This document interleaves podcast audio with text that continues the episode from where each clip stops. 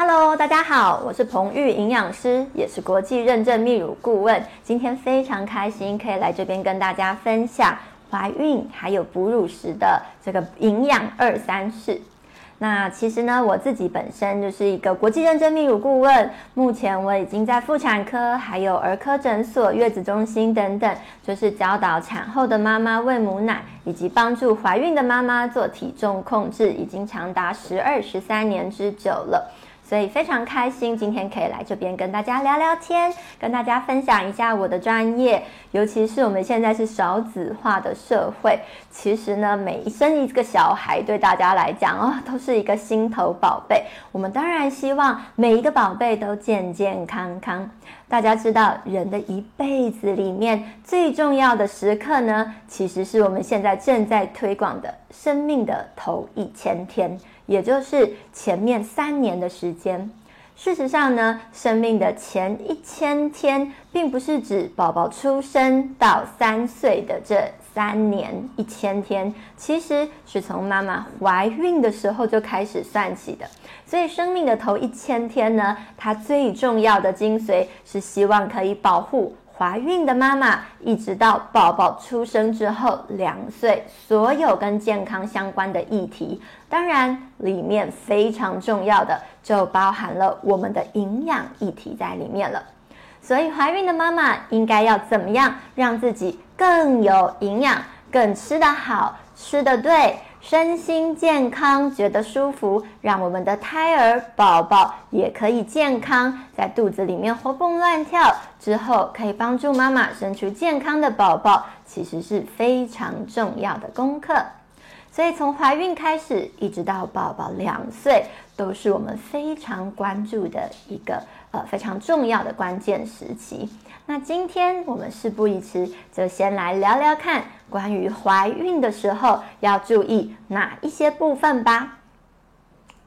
首先，在怀孕前，当然希望妈妈的体重控制良好，也就是怀孕前可能体重不要太重，我们尽可能的让自己维持在一个呃身高体重是发展良好的状况。所谓的身高体重发展良好，是希望我们的体重以 BMI 来计算的话，不超过二十四，但是也不要低于十八点五。BMI 也就是身体质量指数的计算方式，是用身高除呃是用体重除上身高的平方，这样你就可以得到身体质量指数的数字了。所以，如果我们身高体位都是正常的，那这个时候，如果我们受孕了，怀孕期间增加的体重比较不会造成妈妈本身心脏的负担，也可以减小生产的时候带来的风险。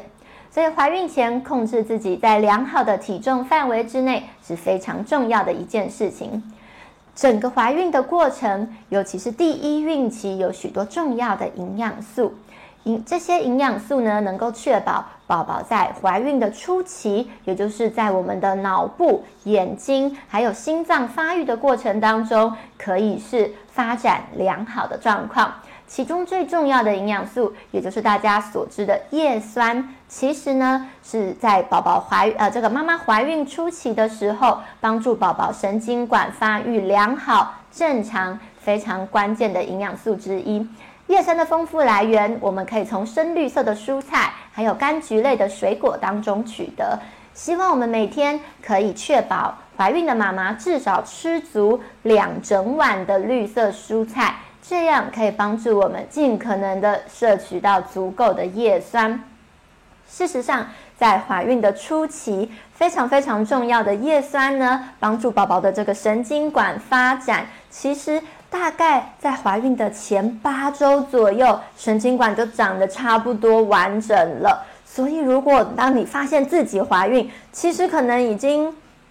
是十周甚至十二周，有一些妈妈可能比较后知后觉的。可能等到发现自己怀孕的时候，第一孕期已经过了大半哦，所以这个时候，请妈妈们一定要注意，如果我们是有计划怀孕的话，其实可以在计划怀孕的这个准备期里面，就可以开始帮助自己，确保自己每天都可以吃到两碗蔬菜，不要等到你验到怀孕了才来吃两碗蔬菜。这个时候可能宝宝的神经管已经大半都长得差不多喽，哈，所以有一点点可惜。所以千万别忘了，我们要在准备怀孕的过程当中，就好好的摄取深绿色蔬菜。那如果你说我发现怀孕的时候就是已经这么晚啦，我这样子宝宝会不会有问题呢？其实呢，请妈妈们也不需要担心或紧张，任何时候营养这件事情都没有太晚。我们及时做，及时就有帮助。所以，如果我们发现怀孕的时候已经八到十二周之后了，我们仍然可以利用多吃深绿色蔬菜，甚至是不同种类颜色的蔬菜，来帮助我们达到更多、更多样化，然后有效率的营养摄取，一样是对宝宝未来其他的发展有很多的帮助的。再来呢，是现在的产检也非常的发达，国家就是呃帮助我们这个补助产检的次数已经高达十四次哈，所以其实中间也有许多的这个呃关卡。包含二十周左右，可能会请妈妈做一个自费的高层次超音波。现在的超音波技术非常良好，其实都可以帮助妈妈检查到宝宝是否有发展上的缺陷，可以协助家庭做未来的规划。所以千万不需要太担心，好的心情也是孕期健康很重要的因素之一哦。在讲完了第一孕期重要的叶酸之外呢，我们进入第二孕期。第二孕期也就是十二周到二十四周左右的这个时间，从十二周到二十四周，我们会鼓励妈妈以钙质摄取为优先目标。在这个过程里面呢，其实宝宝是发展非常快速的。也许这个时候你觉得肚子还没有非常的明显，但是其实宝宝的骨骼已经百分之八十都发育完成。这百分之八十呢，就会非常仰赖妈妈平时从饮食上面摄取的钙质是否足够。事实上呢，我们在这个呃呃这个第八版的这个呃国人健康呃建议量来说呢，其实钙质的摄取并没有因为怀孕需要增加，我们其实跟一般人吃的钙质是差不多的，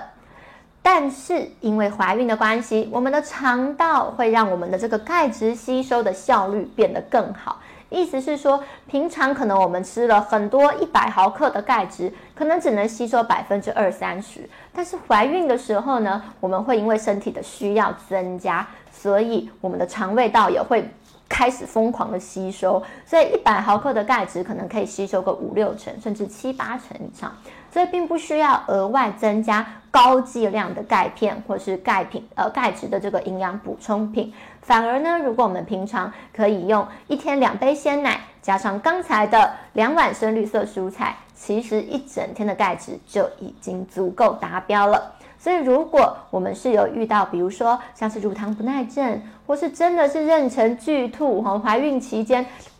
第一孕期吐还吐不够，第二孕期继续吐哦，这样子的状况，可能妈妈在这个营养吸收和摄取上真的比较辛苦的状况下，我们可能才会考虑部分使用钙片来帮助妈妈补充钙质。好，所以第二孕期呢，大家一定要注意钙质的摄取是我们的首要关键。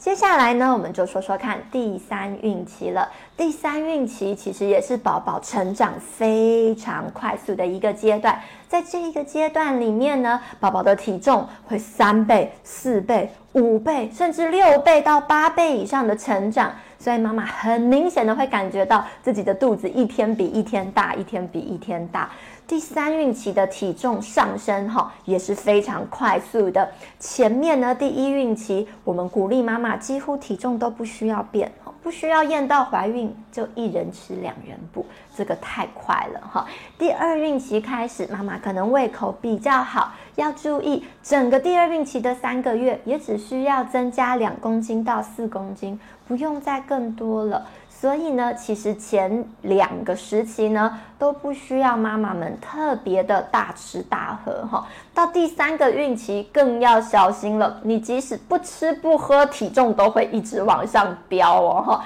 所以这个时候吃健康的食物，适合自己的分量是非常重要的。第三孕期，当我们达到高峰的时候，甚至两个礼拜就会增加一公斤。所以你想想，第三孕期的四个月，至少可能就是五六公斤，甚至七八公斤的摆在那边，很有可能我们会在最后一个孕期体重就是这个突破我们所谓的高峰点。所以，请妈妈一定要前期的时候。多留一些体重的扣打来来哈，放在最后一个孕期冲刺的时候使用。如果前面两个孕期你就长了十几公斤，那最后这个孕期保证你再长十公斤以上。这样一个怀孕下来后长个二三十公斤，宝宝出生才两三公斤，哇，这真的是自己的体重哦，肥油就会累积太多，产后要瘦身可就辛苦多了。希望未来我们还有机会跟大家分享产后瘦身的这个主题。好，回到我们第三孕期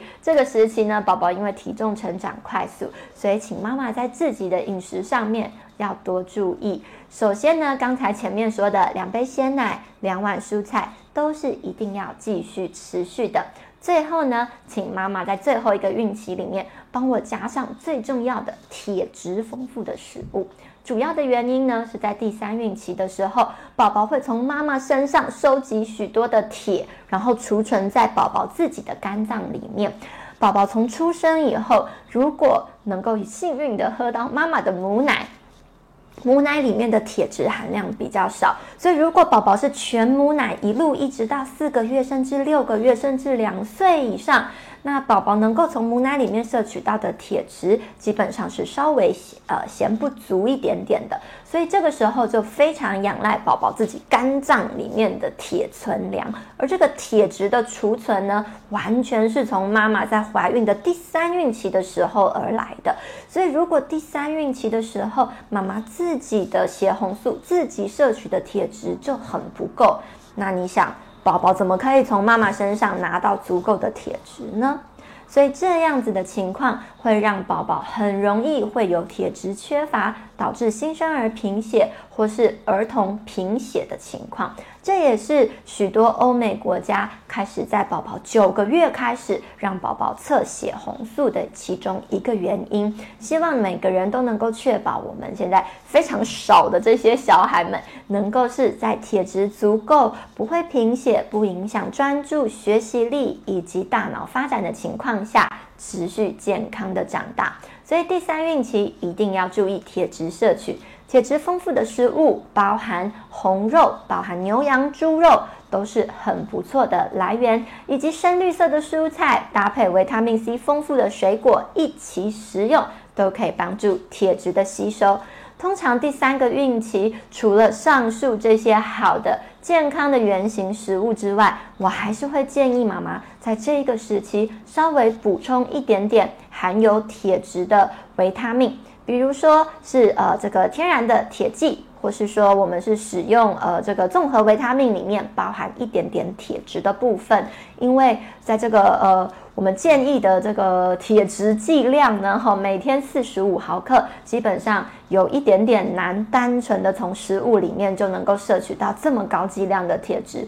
所以搭配一个差不多二十到二十五毫克的铁剂，另外的二十毫克左右，我们从饮食当中摄取，其实是合理的分配。所以，如果妈妈完全整个孕期希望尽可能的避免使用营养补充品。仍然切记，可能最后一个孕期补上一个简单的铁剂，能够帮助我们避免宝宝未来的这个呃缺铁性贫血。所以，请孕妈咪们注意一下，这是我唯一在整个孕期中我觉得最有需要的营养品了。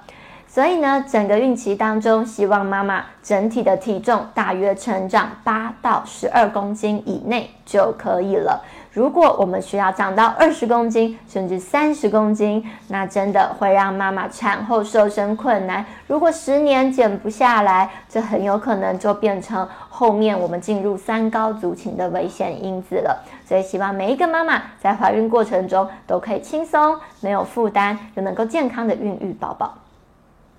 当宝宝出生以后，哇！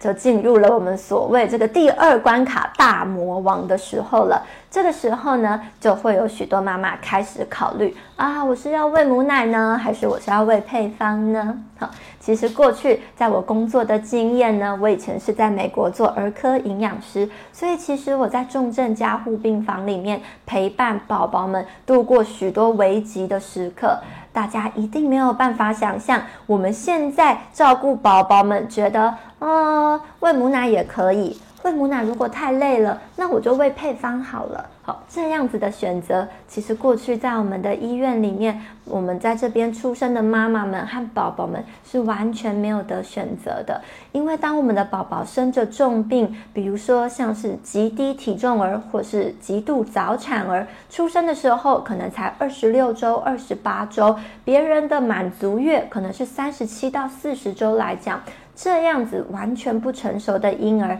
你知道吗？其实是没有办法使用配方奶的。过去在我们医院里面，在这样极度的早产情况下，如果给宝宝吃，即使是早产儿专用的配方，往往还是会有三到四成的宝贝会发展成为坏死性结肠炎，肠子会有好长一段会黑掉、坏死，必须要开刀把肠子剪短。这样子会让宝宝的愈后变得更差，反映出来的状况跟健康程度也比不上呃我们其他在好的医疗照顾下的早产儿。其实呢，在宝宝非常脆弱的时候，在 ICU 加护病房的环境里面，我们都会想尽办法的让这些宝宝可以喝到母奶。因为真的，真的，母奶才是宝宝最好最好的食物，所以千万不要觉得母奶没有什么营养，稀稀水水的。其实它真的是最适合人类的食物。我自己目前呢也有一个一岁半的小孩，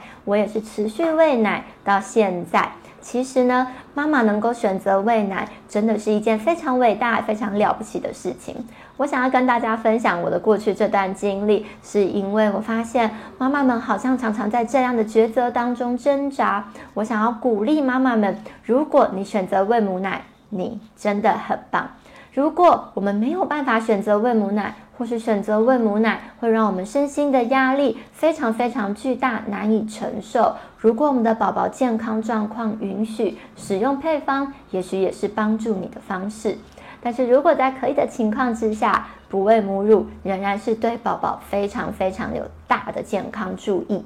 所以在喂母奶的期间，到底妈妈们应该要怎么吃，帮助自己有源源不绝的母奶呢？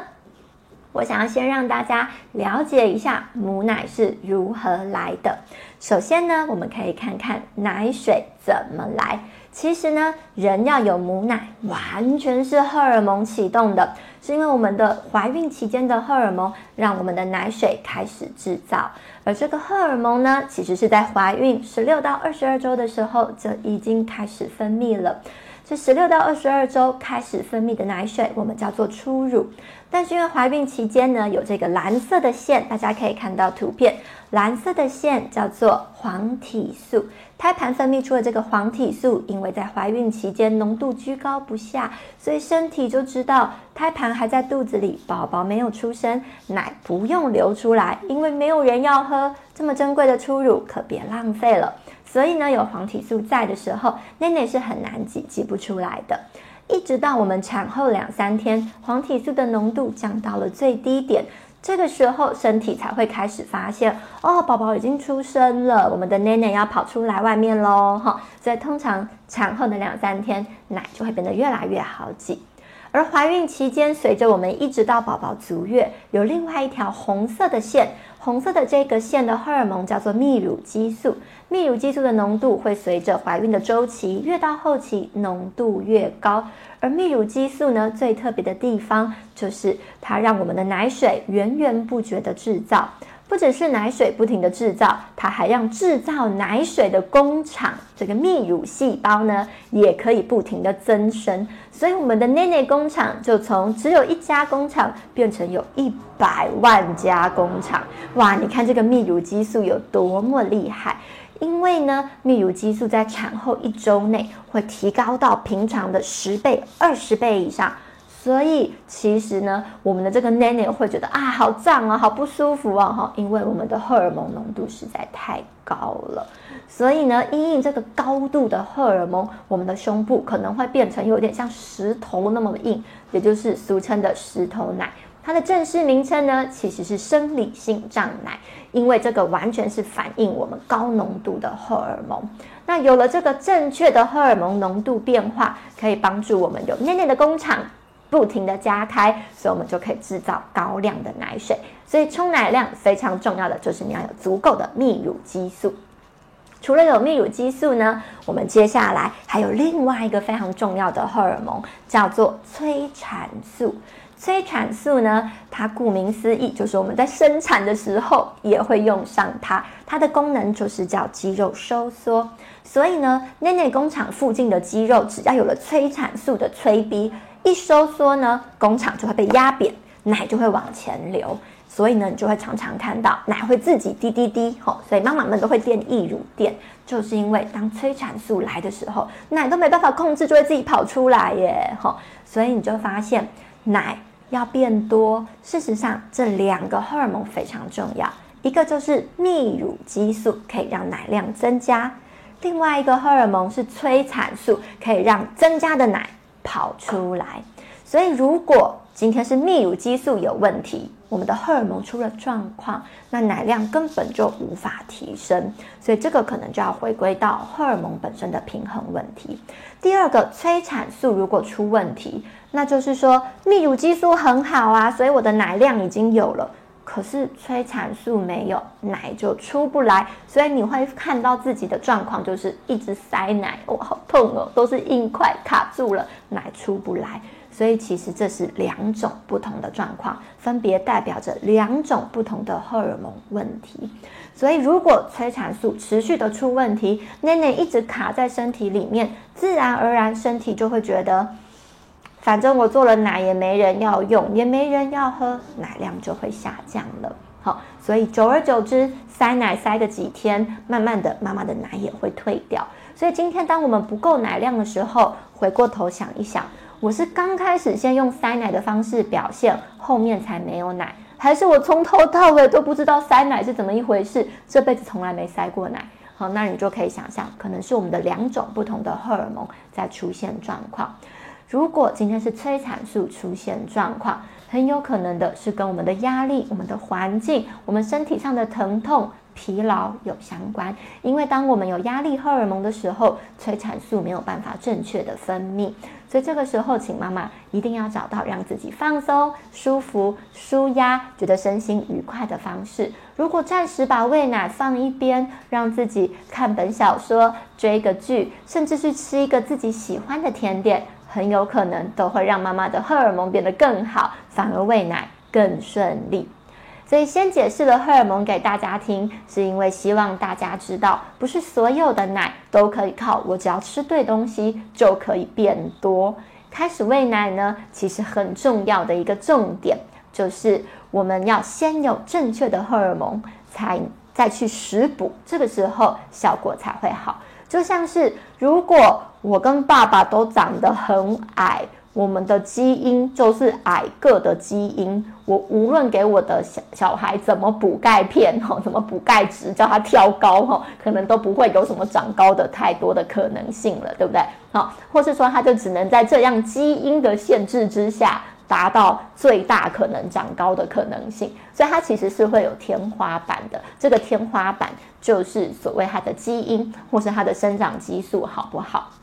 所以喂奶也是一样的，你的奶量天花板会先取决于你的荷尔蒙到底限制在哪里。所以如果我们可以有办法调整荷尔蒙，我们的天花板限制才会拉高。这个时候我们再用食补，其实奶量才会出来。所以如果本来这个荷尔蒙就是有状况的，你即使再怎么食补，可能对你奶量的帮助也会有限。所以有了这个荷尔蒙的概念之后，我们再来讲营养的部分。在哺乳期间呢，我会鼓励妈妈用母乳饮食三三三三的方式，帮助自己可以吃到足够的营养，让我们已经很好的荷尔蒙不会因为营养不足而呃受到这个奶量的限制。所谓的三三三三呢，其实就是三碗淀粉、三碗蔬菜，还有三只手的蛋白质，以及最后三全水果。大家有没有发现，怀孕的时候是至少两碗蔬菜？等到我们产后喂奶，就会变三碗蔬菜，会变得更多哟。好，所以这个时候，请大家牢记三三三三，帮助我们每天都有吃到足够的营养，让宝宝喝到的母奶是有绝对丰富充足的营养，帮助在哺乳的妈妈自己的精神活力也是足够的，才能够应对哈需要我们这个每天二十四小时不停照看的新生儿。好希望今天呢，我们分享的内容可以帮助到不论是在怀孕或是在喂母奶的妈妈。在少子化的社会，希望我们都能更用心的帮助我们每一个愿意生小孩的家庭，能够更轻松、更安心、比较没有压力的方式来带我们的小朋友，一起帮助我们解决国安问题。希望大今天的内容有帮助到大家。如果有任何提问的话呢，欢迎在我们脸书底下的这个呃直播留言，帮我们分享一下，然后也让我知道大家有没有什么样想要了解的问题。题，或是可以帮助到大家的呢？好，那今天就非常谢谢大家的收看，那我们就下次再见喽，拜拜。